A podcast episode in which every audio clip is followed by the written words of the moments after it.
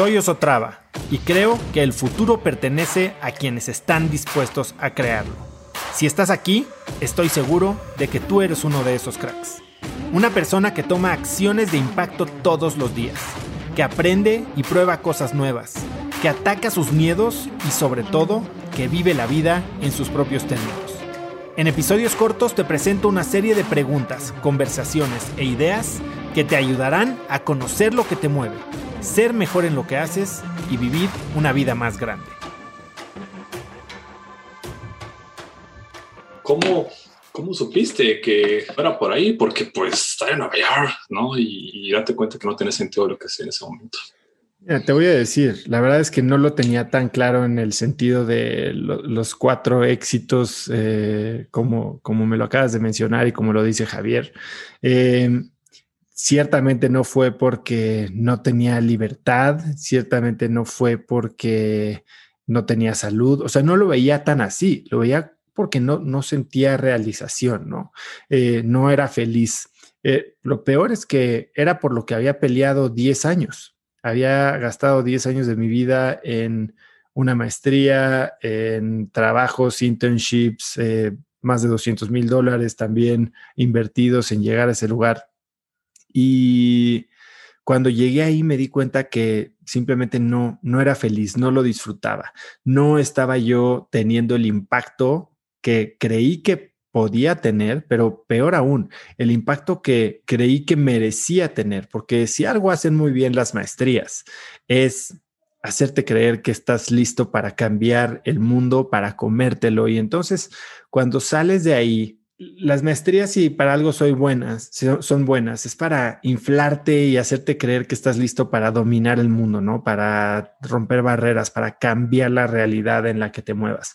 Y si bien eso es muy útil, si vas a emprender y si vas a tener esta oportunidad de tener impacto, creo que es un poquito más difícil, al menos tomarlo de una forma literal, cuando entras a una organización pues tan estructurada como es un banco, un banco americano, un banco suizo.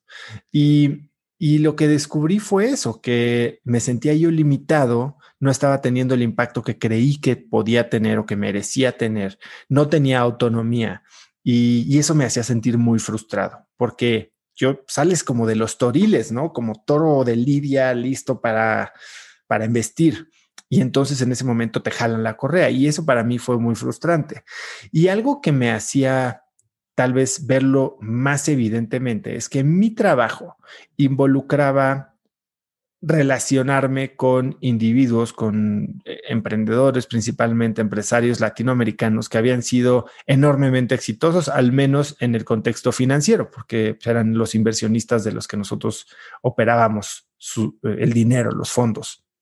Y estar del otro lado de la mesa, de estas personas. Si bien era muy rico, muy, eh, digo, era muy padre eh, eh, involucrarme con ellos y escuchar sus historias y era tan inspirador que se volvía también frustrante porque yo quería estar del otro lado de la mesa.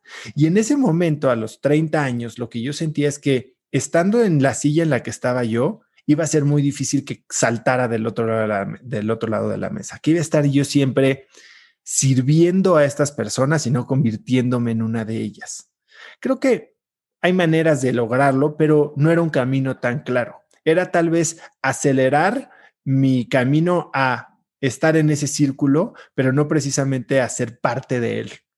Y, eso a mí me, dolía mucho. Entonces, como que se combinó esta frustración con esta idea de lo que podría ser si no estuviera yo haciendo lo que estaba haciendo y, y decidí dejar lo que estaba haciendo sin saber qué es lo que iba a hacer, porque no sabía que iba a ser emprendedor. Yo nunca había querido ser emprendedor, nunca ni siquiera me había cruzado eh, por la mente.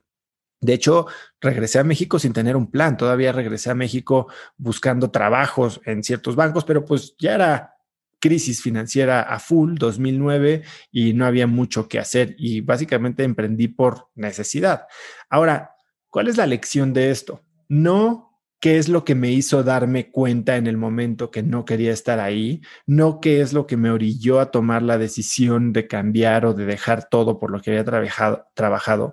Creo que la lección más importante es que esto no tuvo que haber pasado ¿Por qué te digo esto? Porque creo que hoy más que nunca, inclusive hace 10 años, existe la posibilidad de probar, de hacer como tu MVP, hacer tu market research o como le quieras decir, hasta de tu vida. Puedes hacer ensayos de lo que podría ser una vida sin tenerte que comprometer al 100%. ¿Por qué tienes una novia? Pues porque estás ensayando a ver cómo funciona una relación por si te casas. No, digo, hay ciertas culturas que conoces a alguien y te casan luego, luego, no, pero la gran mayoría no, no es, sino tener esta experiencia de mundo, esta experiencia real. Y lo platicaba hace poco con Pato Bichara de cómo experimentar y cómo exponerte a, las durezas, a los problemas, a los retos de una situación verdadera, real en el campo, puede ser de las mejores maneras para aprender, no solo sobre algún trabajo o sobre alguna habilidad técnica, sino sobre qué es lo que quieres de la vida.